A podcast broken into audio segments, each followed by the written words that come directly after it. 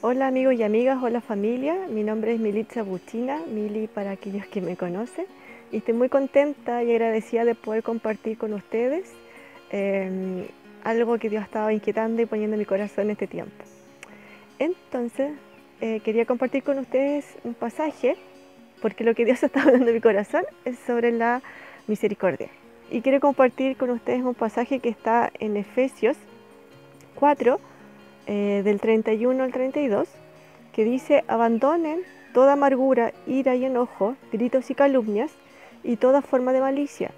Más bien, sean bondadosos y compasivos unos con otros, y perdónense mutuamente, así como Dios los perdonó a ustedes en Cristo.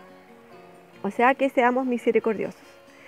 Y la verdad es que yo creo que para algunas situaciones, para mí, en algunas situaciones con ciertas personas, me es más fácil esto de extender misericordia eh, que en otra. Eh, si veo a alguien con un quebranto o, al extranjero o distintas situaciones, creo que me es mucho más fácil extender misericordia que, que en otros casos. Y, y, pensé que cada vez que no soy, como dice su palabra, bondadosa, que no soy amable, que no camino bajo esta misericordia, siento que voy y salto, como doy un paso hacia atrás y caigo nuevamente en el versículo 31, donde me dice que, que, me abandone esta amargura, la ira, el enojo, los gritos. O sea que cada vez que no soy capaz como de extender perdón, ya sea interior o exteriormente, van a aflorar todas estas cosas, toda esta amargura, todo, todo esto que es una carga finalmente en nuestro corazón.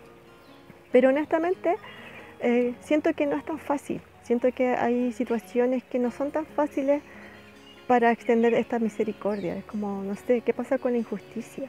¿O qué pasa con cosas personales? ¿Qué pasa cuando te agreden? ¿Qué pasa cuando alguien te ofende? Cuando tú no eres culpable. Creo que hay situaciones aún, incluso en mí, que, siento que la misericordia la tengo eh, bien guardada para ver si algún minuto la aplico. Y mm, leí un texto de Max Lucado que me, encantó, que hablaba y narraba cómo Jesús eh, se ciñó de sirviente y lavó el pie de cada uno de sus discípulos, aún sabiendo que cada uno de ellos los iba a traicionar. Todos ellos iban a traicionar a Jesús en distintas formas, pero el regalo que Jesús le entregó a sus discípulos fue que cuando ellos los traicionaran, cuando ellos abandonaran, cuando ellos no hicieran lo correcto en Jesús, recordaba, recordaran este episodio, cuando Jesús lavó sus pies y le extendió el perdón antes que ellos pecaran y le extendió misericordia antes que ellos lo abandonaran. Y esto fue para mí, para mí un quiebre, de verdad, algo habló mi corazón, me quebró mi corazón.